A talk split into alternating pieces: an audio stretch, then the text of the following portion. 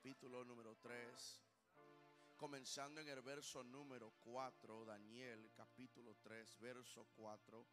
Cuando usted lo haya encontrado, indícalo con un amén fuerte. Aquí hay más gente que eso, un amén fuerte. Y dice así la palabra del Señor y el pregonero anunciaba en alta voz, mándese a vosotros, oh pueblos, naciones y lenguas, que al oír el son de la bocina, de la flauta, del tamboril, del arpa, del salterio, de la zampoña y de todo instrumento de música, os postréis y adoréis la estatua de oro que rey Nabucodonosor ha levantado. Y cualquiera que no se postre y adore, inmediatamente será echado dentro de un horno de fuego ardiendo. Por lo cual al oír todos los, pueblos el son de la bocina, la flauta, del tamboril, alpa, saltero y la zampoña y todos los instrumentos de música, todos los pueblos, naciones y lenguas se postraron y adoraron la estatua de oro que rey Nabucodonosor había levantado. Por esto en aquel tiempo algunos varones cardeos vinieron y acusaron maliciosamente a los judíos hablaron y dijeron al rey Nabucodonosor, rey, para siempre vive. Tú, oh rey, has dado una ley de que todo hombre al oír el son de la bocina, flauta, tamboril, del arpa, salterio y de la zampoña y todos los instrumentos, se postre y adore la estatua de oro. Y el que no se postre y adore será echado de un, de un horno de fuego ardiendo.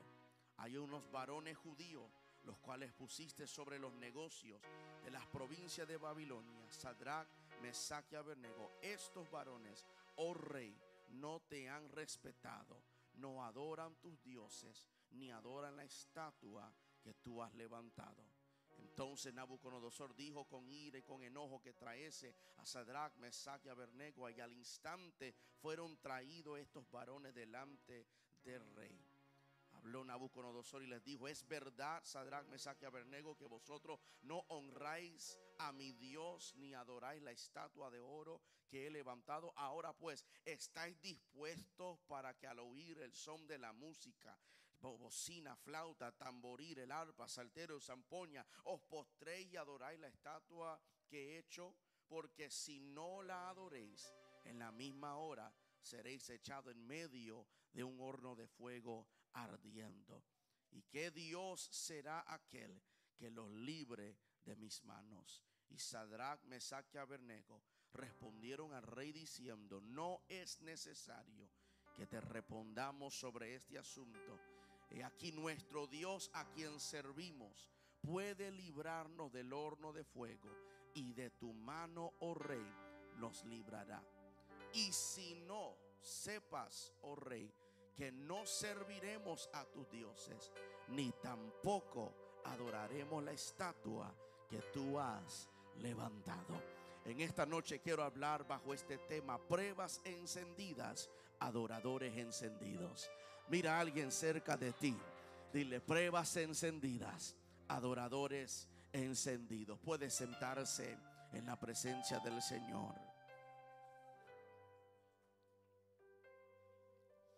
Queridos hermanos, en su libro escrito intitulado ¿Dónde está Dios cuando duele? El autor Philip Yancey cuenta la historia de un joven llamado Brian Sternberg. Brian Sternberg, de acuerdo a la historia, era una estrella del atletismo aclamada a nivel nacional. Y de acuerdo a la historia, él ostentaba varios récords de competencia de salto con perdiga. Era acerca de la temporada del 1963 y él, Brian, solamente tenía 19 años cuando comenzó a tener éxito increíble. Fue noticia deportiva de todas las semanas. Cada vez que hablaban de las noticias de deportes, él era de quien mencionaba. Primeras portadas aparecía este joven Brian Sternberg. Permaneció, de acuerdo a la historia, invicto en la competencia al aire libre y estableció su primer récord mundial. El entusiasmo y la emoción embellecieron la primavera y el verano de la vida de él y de toda su familia en la casa de los Sternbergs. Pero la historia dice que tres semanas luego, después de que este joven Brian estableciera su último récord mundial, todo cambió para él era el 2 de julio de ese mismo año 1963, mientras él hacía ejercicio sobre un trampolín en preparación para la gira del equipo de los Estados Unidos en Rusia. La historia dice que Brian se cayó sobre su cuello y se escuchó cuando algo se rompió toda la sensación, todo el movimiento en sus brazos y sus piernas desaparecieron instantáneamente. Y Brian Sternberg, siendo un joven cristiano, ahora su fe estaba siendo puesto a prueba porque estaba enfrentando una crisis, amenazando de dejarlo tetaprégico el resto de su vida, confinado solamente a una silla de ruedas. La historia dice que Brian confesaba su fe. El joven tenía fe en que Dios podía sanarlo de su parálisis y que eventualmente él lo haría. Pero hoy día, años después, pues sigue paralizado. Y la pregunta que presenta el autor en su libro es, ¿falló su fe? ¿No tuvo fe suficiente? Dios cometió un error o fue que Dios abandonó a su hijo. La historia también cuenta que menos de un año después de su accidente entrevistaron a este atleta joven ahora en silla de rueda que escribiera un artículo para la revista llamada Look. Y la historia dice que cuando él termina sus palabras en la revista, hace una declaración poderosa que necesito compartir contigo. Terminó con estas poderosas palabras que describe la vida del que vive por la fe. Él dijo, tener fe es un paso necesario hacia una de dos cosas. Ser sanado es una de ellas pero paz mental si la sanidad no llega. Y cualquiera de las dos cosas para mí será suficiente. Lo digo otra vez. Él dice, yo tengo fe. Y mi fe me dice que una de las dos cosas pueden suceder. Número uno, Dios me sana y es un milagro. O número dos, Dios me da paz sobre lo que no me dio y puedo vivir con la vida que Él me entregó. Y mis queridos hermanos, es necesario que usted y yo agarremos estas palabras, porque la gran parte de la existencia nuestra en el mundo eclesiástico se nos ha motivado, educado y hasta inspirado de que solo puedes tener fe para que Dios haga una cosa. Pero este joven nos enseña que la fe no se limita a que si Dios haga algo, la fe también te ayuda a aceptar cuando Dios no hace lo que tú esperabas. El que vive por la fe entiende que va a pasar por momentos de dificultad. Hay promesas de persecución. La Biblia nos establece eso. Pero el que vive por la fe entiende de que Dios con la fe hace dos cosas. O sana, provee, bendice o lo que anticipas. La fe te ayuda a anticipar. O número dos, la fe te ayuda a aceptar. Acepto de que esta es la vida que Dios quiere que yo viva. Y aún con mis defectos, aún con las probabilidades en mi contra, yo todavía voy a ver la mano de Dios en esta vida que yo estoy viviendo. Y Daniel capítulo 3 nos enseña esto. Nos enseña que dado de que Dios es soberano, debemos poner nuestra fe en Él mientras estamos frente al fuego de la vida. Daniel nos enseña que cuando vemos esta narración histórica, nos presenta una idea de la fe de Sadrach, Mesach y Abernego, ilustrándonos dos ramas de fe bíblica. Primero, la fe bíblica es obediencia a Dios. Pero número dos, fe bíblica es confianza en la voluntad de Dios. Una vez más, por si acaso usted está haciendo apuntes para predicarlo cuando me vaya. La fe en la Biblia número uno es obediencia a los mandatos de Dios. Pero también número dos, fe de la Biblia es confianza en la voluntad del Señor. En palabras sencillas, una fe bíblica siempre nos permitirá mantenernos firmes cuando nos enfrentamos las pruebas de nuestra vida. Cuando comienza el capítulo número 3, el rey Nabucodonosor dedica su nuevo ídolo de oro de nueve pisos. Y ahora hay par de posibilidades de por qué construyó este ídolo. Si usted conoce la historia, una de las posibilidades fue por el sueño que él tuvo. Daniel capítulo 2, del verso 36 al 39, vemos la interpretación del sueño que el rey tuvo en palabras de Daniel. Y sencillamente esta estatua que él estaba levantando, lo había visto en el sueño y de acuerdo a la interpretación él el rey representado por el oro. Y él era el más grande de todos los reyes en la tierra, de acuerdo al sueño. Pero hay otra posibilidad más siniestra en esto. Porque en Daniel capítulo 6 hay un grupo de líderes persas que comenzaron a ponerse celoso del alto rango que Daniel y los tres jóvenes habían obtenido, ya que Daniel, de acuerdo a ellos, era un extranjero y trataban de meterlos a los cuatro en problemas. Lo único que podían hacer era que el rey inventara leyes, que el rey hiciera cosas, que el rey levantara estatuas, todo para desafiar a los leyes de Dios y a la fe de estos hombres. Ahora, de acuerdo a Daniel capítulo 2, estos tres exiliados también habían subido rápidamente la escalera del poder en Babilonia por designación de Daniel. Pasaron a muchos otros babilonios que habían servido durante mucho tiempo y duro trabajo para obtener su posición.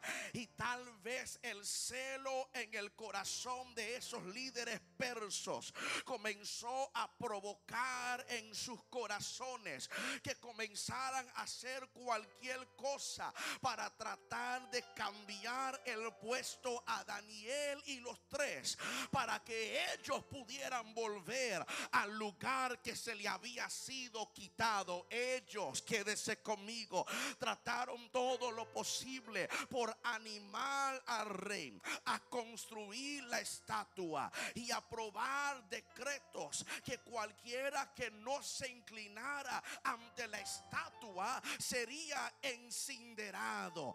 Daniel capítulo 3 verso 12 registra las palabras airado de estos hombres cuando ellos dicen estos judíos a quien tú has puesto sobre todo todos los poderes de tus provincias se le nota en sus palabras la envidia y el celo. Se le escucha como ellos estaban frustrados de que alguien que apenas había llegado había sido elevado a lugares altos cuando ellos llevaban tiempo en ese mismo lugar. Usted todavía piensa que yo estoy predicando de unos persos y de Babilonia, cuando la triste realidad es que esta misma mentalidad y estas mismas movidas se ven en muchas de nuestras iglesias, porque Dios viene y trae a alguien del mundo y lo salva aquí en la iglesia y porque tienen la pasión por Dios en menos de años están envueltos en un ministerio predicando alguna palabra, haciendo y deshaciendo. Y aquellos que llevan treinta y pico de años sentándose en el mismo asiento, dando la misma ofrenda, no ayudando, pero tampoco dejando que se ayude, son los primeros en frustrarse cuando ven a uno de los nuevos pasándose por el lado. Y esto era lo que estaba sucediendo. Trataban todo lo posible de asesinar el carácter de estos hombres. Porque Sócrates dijo que él es un hombre valiente que no huye, sino que permanece cuando su enemigo se levanta en contra de ellos. Los que son como Daniel, Sadrach, Mesach y Aberneco van en dirección contraria a todos los demás. Porque en el capítulo 3, cuando todos se inclinaron, ellos se quedaron de pies. Pero en el capítulo 6, cuando todos se quedaron de pies, ellos se inclinaron ante Dios. Y Dios está buscando a gente que frente a los retos y a los desafíos, cuando otra gente hacen lo que está conforme en hacer, cuando nos movemos con la presión del grupo, Dios todavía está buscando a un remanente que diga los que confían en Jehová son como el monte de Sión que no se mueve sino que permanece para siempre. Usted tiene que entender que estos jóvenes, estos jóvenes habían sido colocados en ese puesto y porque estaban en ese puesto, el enemigo hacía todo lo posible por moverles de ese lugar. Mis queridos hermanos, Dios a ti te ha colocado en ciertos lugares. Tú vives donde tú vives, no por tu estatus económico, sino por asignación del cielo.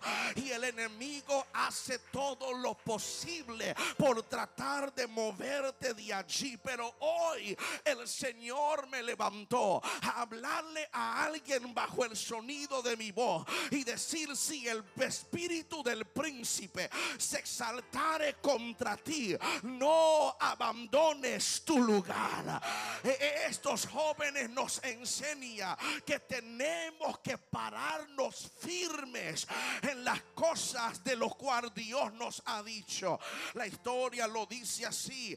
Estos jóvenes escucharon el sonar de la música y no comenzaron a moverse, sino que se quedaron de pies y pedados de pies comenzaron a acusarles. Cuando yo, Pastor Mark, estaba estudiando en el colegio, uno de mis cursos de psicología nos enseñaron acerca de la psicología del terrorismo. Y uno de los libros, pastor, que leímos era Terrorismo y Seguridad de Patria. El autor de este libro nos dice que los gobiernos pueden aumentar su poder cuando etiquetan a sus oponentes como terroristas. Que, que pueden aumentar su influencia cuando clasifican a gente. O sea, ellos dicen, saben, suponen que al clasificar a alguien con algún título pueden tener resultados mortales sobre su oponente.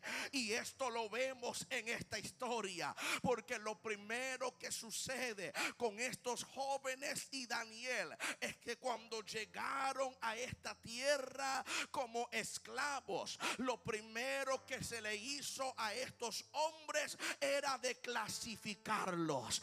comenzaron a cambiarles de nombre, comenzaron a etiquetarles con otras cosas. Daniel significaba Dios es juez, pero lo cambiaron a Belsasar, que quiere decir Bel protegerá a nuestra vida. A Sadrach su nombre era Ananías, que significa el Señor es clemente, pero le cambiaron su nombre al Dios de la luna. Mesac era Misael y Misael quiere decir quién es como nuestro Dios, pero después lo cambiaron a Mesac, que significa quién es como Acú. Abenego es siervo de Nebo, pero su nombre era Azarías, que quiere decir a quien ayuda el Señor. En palabras sencillas, una de las tácticas del enemigo en este tiempo es de clasificar a gente, es de etiquetar a gente. Cuando no pueden detenerte, comienzan a clasificarte.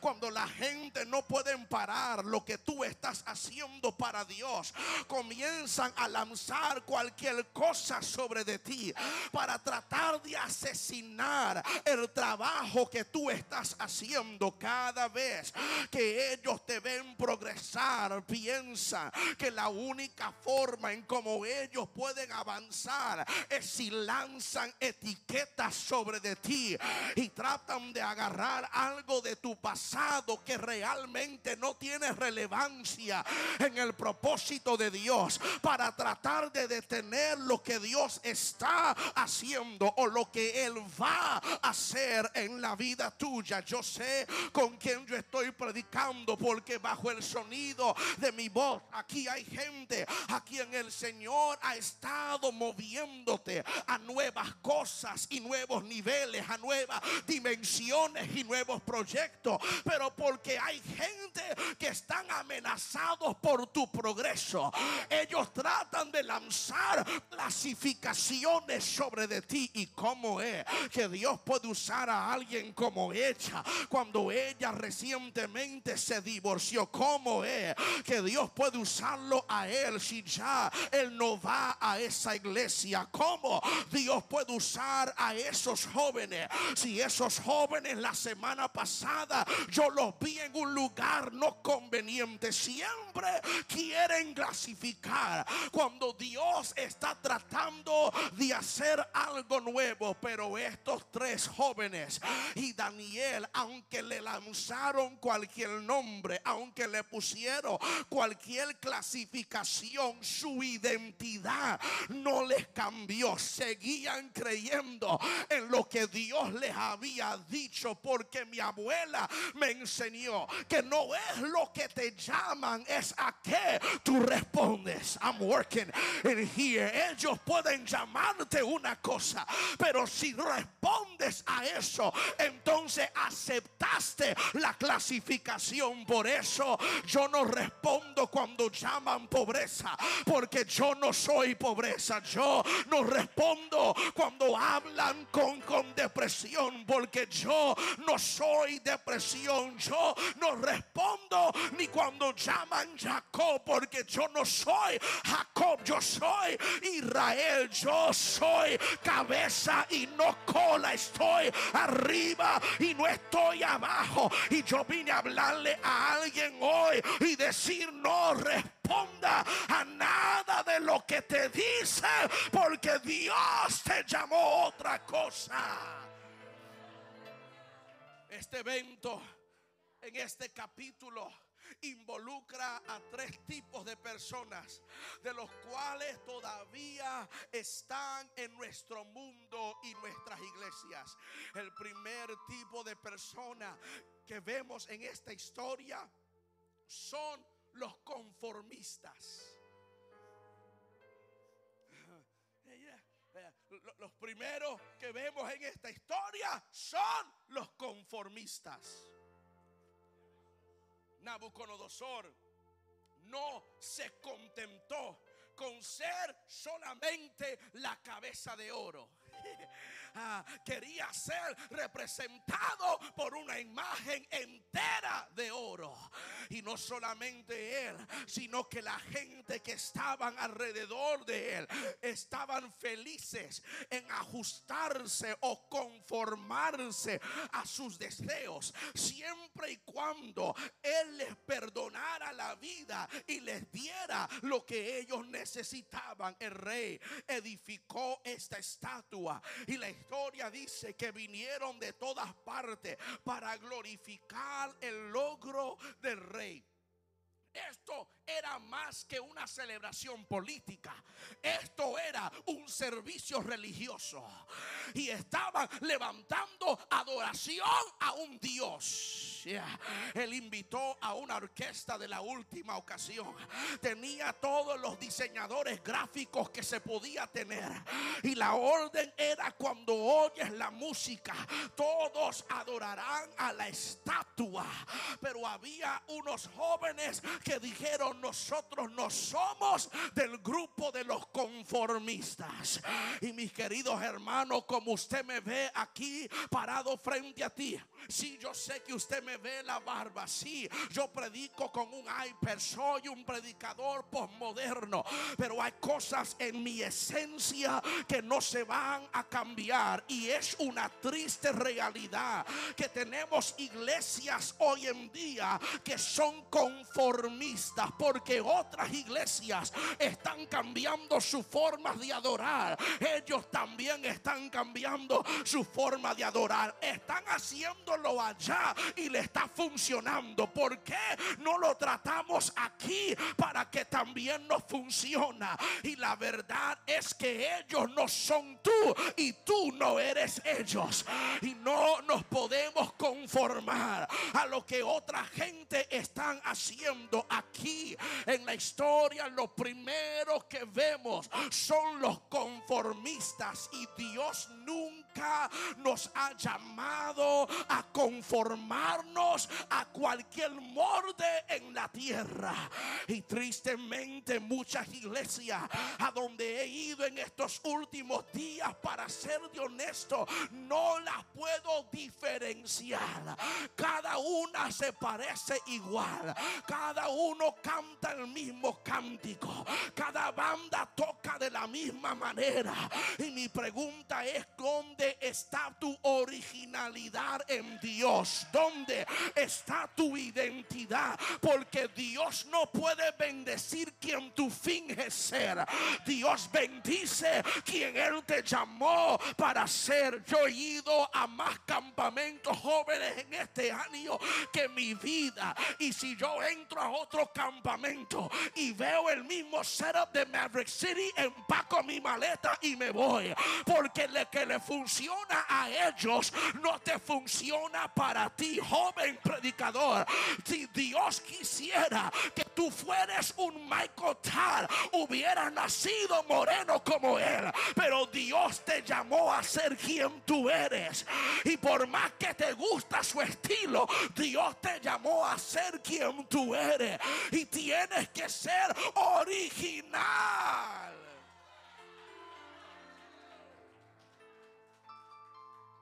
Conformistas. Todo el mundo se estaba conformando a todo lo que Nabucodonosor estaba diciendo. Y dijeron al sonar de la música, todo el mundo se postrará y adorará al Señor. Al sonar de la música, todos se postrarán y adorarán a la estatua. Y mis queridos hermanos, no es la primera ocasión en donde se oye este refrán de si oyes la música, te postrarás a adorar porque vemos en muchos lugares donde Dios llamó a que previniera con música y que el pueblo le adorara. Fue a, a Josafat a quien el Señor le dijo con la música adorarás el pueblo y ganarán la batalla frente a ti. Fue al sonar de trompetas y voces que Gedeón y el pueblo de Dios venció venció a los madianitas fue al sonar de la música de un tañador que el profeta Eliseo comenzó a profetizar y fluir en su habilidad. Que te estoy diciendo? Que el enemigo no tiene una idea original. Él siempre copia lo que la iglesia hace. Él siempre trata de hacer una imitación barata de lo que en el reino de Dios ya se ha establecido. Lo que a Dios le mostró de este escenario no era el ídolo. Lo que a Dios le molestó no era ni siquiera la música. Lo que a él le molestó fue que cuando sonaron los instrumentos se postraron a adorar a otro Dios. Y Dios siempre ha sido un Dios celoso. Su palabra dice, yo no comparto mi gloria con nadie. Y muchos de nosotros no estamos adorando a estatuas, pero adoramos a nuestras carreras. No adoramos a una estatua, pero adoramos a nuestros hijos. No adoramos a un ídolo hecho de oro, pero adoramos a nuestros carros. Tú cuidas más de tu carro de que cuidas de tu vida de oración. De nosotros no tenemos un ídolo físico, pero hay cosas que adoramos a ellos más que adoramos al Señor. Y el Señor hoy nos está diciendo, no debes de doblarte frente a nada que no sea yo. Que al sonar de cualquier instrumento no nos dobleguemos a nada que no sea Él se ha hecho un sinnúmero de exámenes, han hecho muchas entrevistas, se ha estudiado el efecto, Pastor Tito, que tiene la música con la mente del individuo y han comprobado en más de una ocasión que es la música que mueve tu estado mental a ser un estado favorable o uno que no sea favorable. Ejemplo perfecto. Hoy me llamaron a almorzar en un restaurante mexicano.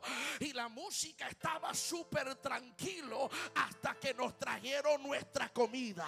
Y de repente la música comenzó a sonar rápido porque ellos saben que si toco algo rápido tú comes rápido y te vas para que otra mesa pueda entrar y que puedan seguir generando. Por eso cuando vas a la tienda esposos, escúcheme. Y entras a la tienda, toca música muy suave para que tu esposa se pierda buscando la única cosa que te dijo que iba a comprar. Porque saben que la música tiene un afecto en tu estado mental. Cuando entras en un elevador, es música tranquilo. Porque la gente que tiene fobia de estar en lugares encerrados, la música música les tranquiliza la mente. Por eso el enemigo sabe esto. Y la guerra que hoy tiene nuestros jóvenes es con la influencia que le tiene la música para ellos. Hoy están escuchando a Betel. Mañana están escuchando a Berboni. Lo dije. Hoy están escuchando a adoración. Y mañana están escuchando a género urbano. Porque del enemigo sabe que si no puedo sacarles de la iglesia, por lo menos los puedo influenciar en la mente para que estén aquí, pero que no estén aquí. Pero hoy Dios vino a hablar a una generación como Daniel, como Sadra, Mesaque, Abernego y decir: No nos vamos a doblar a la música, no nos vamos a doblar al sonido, no nos vamos a doblar al ritmo, porque el ritmo no es lo que nos mueve, es Él el que nos mueve. La esencia es lo que nos mueve, el sustento de Él es lo que nos mueve. Al escuchar la música, todos se doblaron, pero los tres jóvenes no se postraron al oír la música Tenemos a los conformistas, pero también tenemos a los informistas. Ah, tenemos a los que se conforman pero también tenemos a los que informan. La, la historia, la historia lo dice. Todavía estoy aquí a, mis compañeros hermenéuticos y homeléticos en el verso 8 al verso 12. Estos eran algunos de los caldeos cuyas vidas Daniel y sus amigos habían salvado. Pausa, usted no lo escuchó. Los mismos que estaban informando de ellos eran los mismos que ellos habían preservado, lo perdiste una vez más. ¿Te acuerdas cuando el rey tuvo el sueño y dijo, búsqueme a alguien que me lo pueda interpretar? Porque si ustedes no me lo interpretan, los voy a decapitar a todos. Y alguien dijo, hay unos jóvenes hebreos a quien Dios les revela sueños. Y ellos vinieron e interpretaron el sueño. Y después de que ellos vinieron y ayudaron a salvarles la vida, ahora ellos pagan el bien con el mal. Y dicen ellos mismos, ahora no quieren obedecer. Qué triste, pastor, estoy hablando contigo. Líderes que están aquí, hablo contigo. Qué triste que la gente a quien tú más ayuda, menos honra. Ah, porque es que la gente a quien más abrimos puertas son los primeros en desaparecer. Ellos te llaman y tú llegas. Ellos vienen y tú estás. Ellos piden y tú te mueves. Pero cuando es la hora de ellos pagar el bien con el bien, son los primeros en sacar el cuchillo y ponerlo en tu espalda. Ellos fueron preservados por esos tres jóvenes. Pero cuando vieron la oportunidad de avanzar, sus corazones e informaron de lo que dijo. Dijeron esos, esos jóvenes que tú pusiste frente, ellos no quieren obedecer a nada de lo que tú dices. Nos preservaron la vida y ahora pagan mal por bien.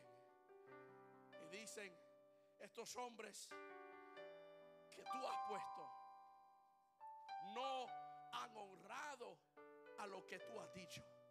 La verdad era que estos hombres persos querían ganar el favor del rey y obtener devuelto sus altos cargos que habían perdido de estos tres otra vez. E, e, ellos querían que se les devolviera el rango que se le había sido quitado y dado a los tres jóvenes. Y tenemos ese espíritu de manipulación operando todavía en nuestras iglesias, donde la única forma en que piensan que pueden avanzar es si encuentro algo malo en ti, que se lo puedo informar a todos los demás. Ya no cubrimos a la gente, ahora exponemos a la gente. Ya no cubrimos a la gente, ahora posteamos las cosas de la gente. Y cuando el rey escuchó esto, mandó a traer a los tres jóvenes otra vez. No nos dice dónde estaba Daniel. Posiblemente Daniel no estaba con ellos, pero tampoco podemos deducir que Daniel se dobló cuando los demás se doblegaron. Porque ellos tomaban todos sus signos y señales de Daniel.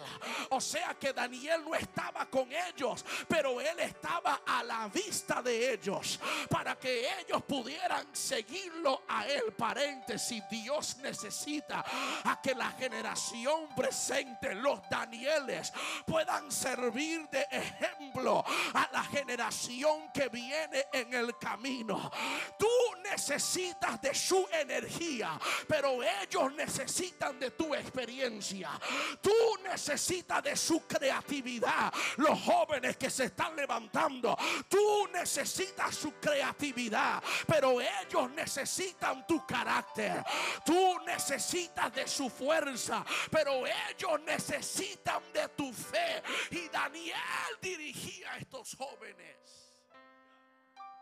Llegaron al rey y el rey les preguntó para asegurarse, ¿está cierto lo que me han dicho? Es que ustedes no han querido doblarse y están dispuestos. O sea, e-, e-, él, de verdad no quería matarlos. Él, él en verdad no quería tirarlos al horno, pero tenía que usar a alguien como un ejemplo. No, no quería hacerlo. Y le dio una segunda oportunidad. Le dijo, mira, yo te traigo una orquesta personal. Y aquí entre nosotros, yo, yo los hago a ellos a tocar. Dime el cántico, Sadra, que tú quieres que te cante. Para que te doblegue. Una vez, ni, ni las dos rodillas tienen que tocar la tierra. El rey le estaba dando oportunidad a ellos. Porque no quería tirarlos en el horno. Pero ellos respondieron al rey. No importa quién cante. No importa qué instrumento toque, no importa qué cántico se suena. Nosotros no vamos a doblarnos frente a esta estatua ni doblarnos frente a ti. Es más, tu Biblia lo dice de esta manera. Ellos miraron al rey y dijeron, no vamos a entretener esta conversación más. No vamos a seguir hablando acerca de esto. Porque el Dios que nosotros servimos, Él es poderoso para librarnos de tu mano. No era una falta de respeto, era exceso de confianza. Usted no lo escuchó. E, e, ellos dijeron al rey, no es necesario responder. Tú no tienes que darnos otra oportunidad. No nos tienes que dar una audiencia privada. Porque nuestra fe en Dios está tan cimentado que sabemos que él nos puede librar. Pero nuestra fe es tan cimentado también que sabemos que si Él no nos libra, tampoco vamos a doblarnos. Ah, yo quisiera tener una iglesia allí. Ellos no tenían una defensa. Su único argumento era de que iban a mantenerse firmes. No iban a reconsiderar su compromiso porque sabían que Dios era el único y verdadero Dios. Y yo necesito que la iglesia entienda algo de la soberanía de Dios. Y es que la soberanía de Dios no cambia basada en el resultado de tu experiencia vivida. Ah, Si, si sirves, si Dios te da una tragedia, Él sigue siendo Dios. Como cuando Dios te da un triunfo, Él sigue siendo Dios. Y estos tres jóvenes dijeron, nosotros servimos a un Dios que puede librarnos de tu mano. Pero también servimos a un Dios que de vez en cuando no nos libra, pero no cambia quien Él es. Y tú eres un adorador diferente cuando puedes adorar a Dios, cuando Dios no hace lo que tú querías. Ve, todo el mundo puede adorar a Dios cuando Dios le bendice con el carro, con, con el dinero, con, con la esposa, cuando te abre la puerta, cuando te paga los biles, allí es fácil adorar al Señor. Pero estos tres dijeron, aun si Él no lo haga, seguiremos adorando al Señor. Usted no me cree, ven aquí, Job, ayúdame a predicar el peña de Oreb. Job miró a su esposa y le dijo, todavía estás adorando al Señor, recibiremos lo bueno de Dios y no lo malo de Dios. ¿Por qué no maldices a tu Dios y te mueres? Y Job en vez de proferir maldición, él dijo, Jehová dio, Jehová quitó, sea el nombre de Jehová bendito. Y aquí Dios está buscando a una remanente que pueda decir, Señor, lo hagas, yo te voy a celebrar. Me sanes, yo te voy a bendecir. Me prosperes, yo te voy a alabar. Pero si no me sanas, si me lleva el cáncer, si me cierran las puertas, si me quitan el carro, si no vuelvo a predicar, todavía bendeciré el nombre de ven aquí Habacú, aunque los pides no den su fruto y no hayan vacas en los corrales, con todo me alegraré en el Señor y me gozaré.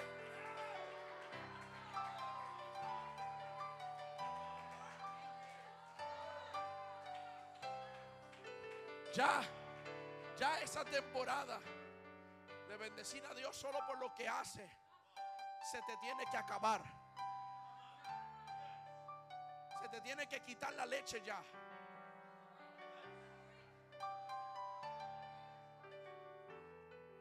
Y de que solo vienes a los servicios cuando tienes todo lo que quieres.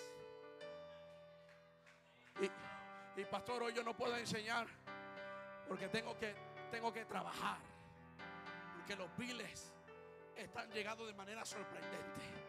Y mi pregunta es, ¿cuánto dejaste de confiar en Dios? Working here, boy. ¿Cuándo fue? ¿Cuándo fue? Porque aún calentando el horno, no titubearon en su fe. Ellos dijeron, es más, déjame ayudarte a calentarlo. ¿Qué te tengo que decir para enfurecerte más? Porque yo sé que el Dios que yo le sirvo me puede librar de allí. Me parece que estaban los tres mirándose el uno al otro. Y Abernego le decía a Sadrach, Sadrach, Isaías 43. Y Sadrach miró a Mesa y dijo, sí, yo me acuerdo de ese, que aunque pase por los ríos, yo estaré contigo. Y aunque pase por las aguas, no te abandonaré. Cuando pases por el fuego, no te quemarás, ni la llama arderá en ti. Sacude a alguien y dile, tú eres un adorador encendido. Y hay pruebas encendidas para ti. Pero si de verdad le crees al Señor,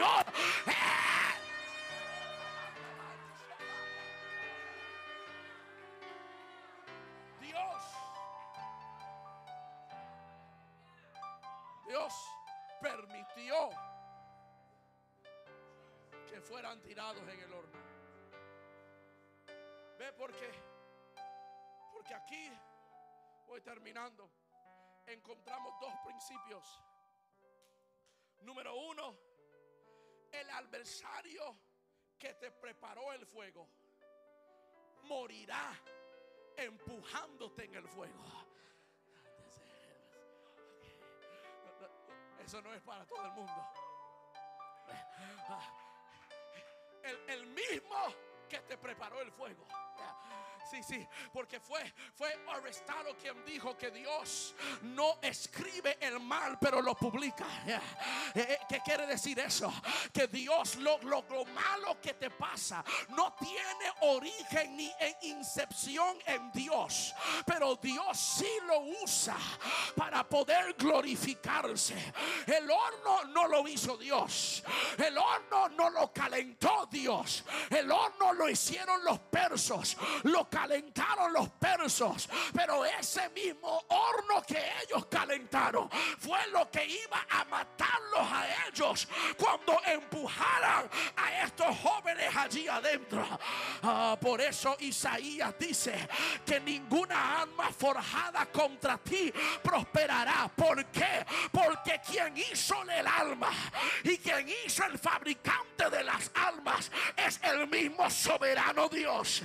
Y Dios no va a permitir que eso te haga daño. El adversario que te preparó el fuego morirá en el mismo fuego. Ven aquí, Esther. Ayúdame a predicar en Oré. Porque Esther te contará de un hombre llamado Amán que quería ahorcar a su familiar llamado Mardoqueo. Y cuando ella se presentó al rey y le dijo, mira acá rey, hay alguien que le quiere hacer daño a mi gente. El rey dijo, pues el mismo horquera que él preparó, ahórcalo a él allí mismo. Ven acá, hay gente que están preparando trampas para ti. Están esperando el momento en que tú caigas en su trampa. Pues permítame hablarle a ellos. Siéntate a esperar que se te va a poner el cabello blanco. Pero no he visto justo desamparado ni su descendencia que bendiga por paz. Ven aquí, Jeremías. Dios le dijo Jeremías: el mismo que te elaboró el trampa, caerán ellos en el mismo hoyo que ellos hicieron. Y tomaron a los jóvenes y se acercaron a tirarlos adentro. Quienes murieron primero fueron quienes los tiraron adentro. El horno estaba súper caliente y al ellos acercarse, los tres jóvenes no se quemaron. Los soldados quienes lo aguantaban se encendieron. ¿Sabe lo que eso te enseña? Principio número dos, que hay gente que se deshacen frente al calor de la prueba que tú todavía sobrevives.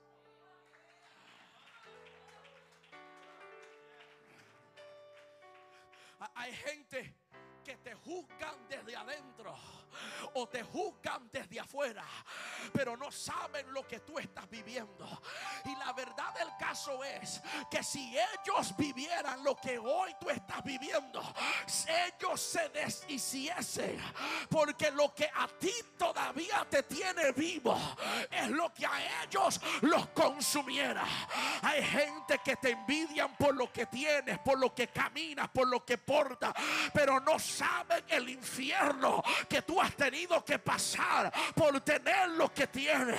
Y te aseguro que si caminaran tres pasos en tus zapatos, te dirían a ti, yo no sé cómo tú lo hiciste, porque hay fuegos que a ti te encienden y a ellos los consume.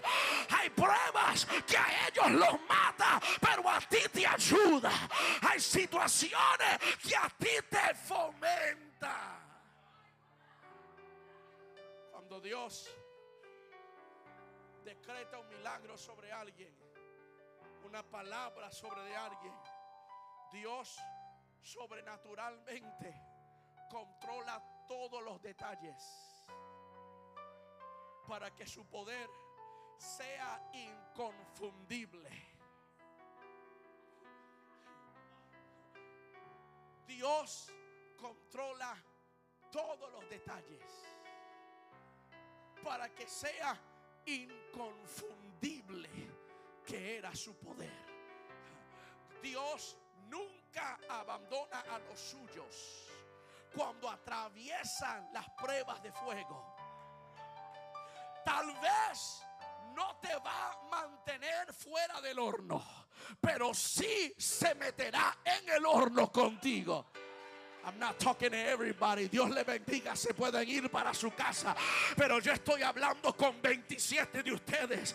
Que ahora mismo tú estás en un horno. Ahora mismo tú estás en una prueba. Una prueba que por más que tú oraste, el Señor dijo no va a pasar.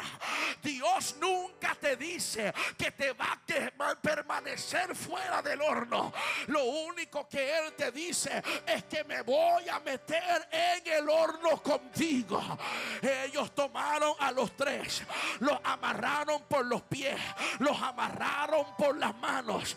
Pero alguien dijo, no interrumpas a tu enemigo cuando comete un error. El error no fue que calentaron el horno. Tito, ese no fue el error. El error no fue que los empujaron adentro. Ese tampoco fue el error. El error fue que le ataron los pies y las manos pero no le ataron la boca. Porque cuando los metieron adentro del horno, los que estaban atados de pies y manos se les consumió y levantaron sus manos y en el horno estaban adorando al Señor. Y yo vine a hablar con alguien, me voy a dejarte saber, hay hornos en la vida, hay pruebas de la vida. Dios disierne, designa a ciertos problemas, no para enseñarte a ti algo, sino enseñarle a la prueba algo de ti. Dios nunca diseña las pruebas para los creyentes. Dios diseña creyentes para las pruebas. Take, it and run with it. Dios nunca diseña las pruebas para los creyentes. Diseña a los creyentes para las pruebas. All right. I say it one more time. La prueba no te enseñó una lección a ti. Tú le enseñaste una lección a la prueba. Dios no metió a Daniel en el foso para enseñarle a Daniel algo del león. Dios metió a Daniel en el foso para enseñarle al león algo de Daniel. Dios no metió a Jonás en el pez para enseñarle al pez algo nuevo. Dios metió a Jonás allá adentro para enseñarle al pez que a gente con propósito no se le puede tragar. Dios no puso a los tres en el fuego para enseñarle a ellos algo del fuego. Dios los puso en el horno para enseñarle al horno que no se puede consumir a un adorador con propósito.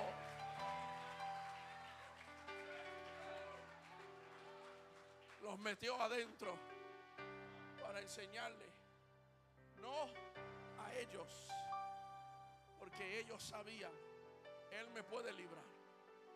Y si no me libra, todavía sigue siendo Dios.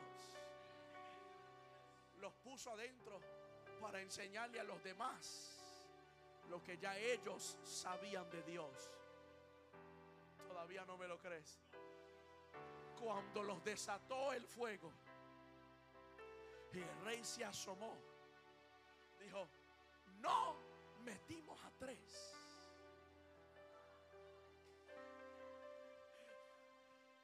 Sadrach, Mesach Abednego nunca dijeron que vieron el cuarto hombre. Because there will be times where God will be in it with you and you'll still feel like you're by yourself. I'm talking to somebody. Pero Dios te deja allí para enseñarle a los que están esperando que te mueras. Yo estoy aquí con ellos. Dijo, no metimos tres. Sí, ¿por qué? Porque veo a un cuarto. Y el cuarto tiene aspecto como de Dios. Y de afuera los llamó. Salgan para acá. Y lo sorprendente es que cuando salieron, sí salieron vivos. Cuando salieron, sí salieron sueltos. Pero cuando salieron, salieron con su ropa intacta. Y el autor dice, y sin el olor a fuego. Now, now let's not all act saved. Because you've either been or know of someone or some place where they like to entertain getting high or smoking. En algún momento has estado alrededor de alguien con humo, fumando cigarro. Y aún con tú estar allí por un tiempo, sales de la casa y estás completamente envuelto en el olor a donde estabas. Pero cuando ellos salieron, no parecían ni olían a lo que habían experimentado. You're not hearing me. Estuvieron metidos allí. Y cuando salieron, no había ni siquiera ni una marca en ellos de lo que ellos habían experimentado. Porque cuando Dios te guarda, cuando Dios te preserva, cuando Dios te cuida, tú no te pareces a lo que tú viviste. Tú no te pareces al abuso que te hicieron. No te parece al estrés que tú pasaste. No te pareces a la enfermedad que casi te quitó la vida. No te pareces a la situación que casi te eliminó. Cuando ellos salieron, salieron intactos, sin el olor al humo. Y el rey tuvo que confesar, ellos le sirven al Dios verdadero. Y de adorar a un ídolo, la historia terminó diciendo que proclamaron que se adorara al Dios de Sadrach, Mesach y Abednego. Puede ser, termino, póngase sobre sus pies. Puede ser que estás en el lugar y momento donde estás.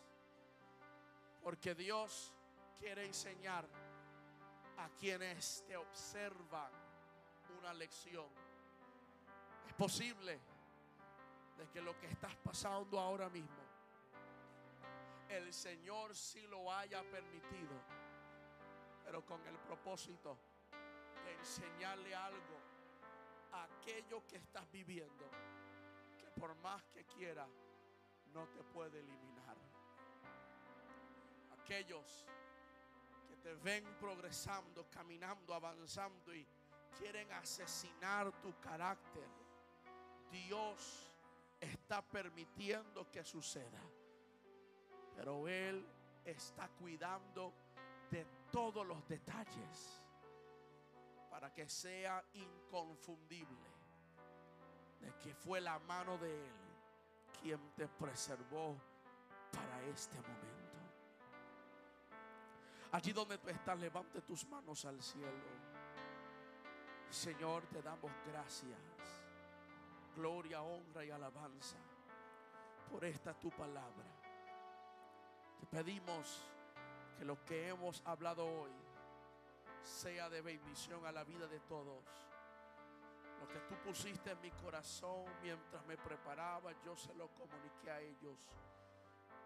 Y como dice tu palabra, no puede volver a ti sin hacer el efecto por la cual ha sido enviada.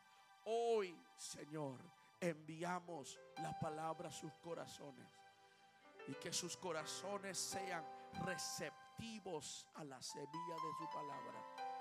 Que no seamos oidores olvidadizos, sino hacedores de esta tu palabra. En el nombre de Jesús, yo te pido por cada persona en este lugar que ahora mismo están en la prueba de su vida, en un horno ardiendo, amenazando con acabarlos. Ayúdanos a reconocer la realidad de que aunque está encendido y aunque esté quemando, no nos podrá consumir. Porque tú estás allí con nosotros, preservándonos para un testimonio poderoso. En el nombre de Jesús te lo pedimos y te damos gracias. Amén y amén y amén.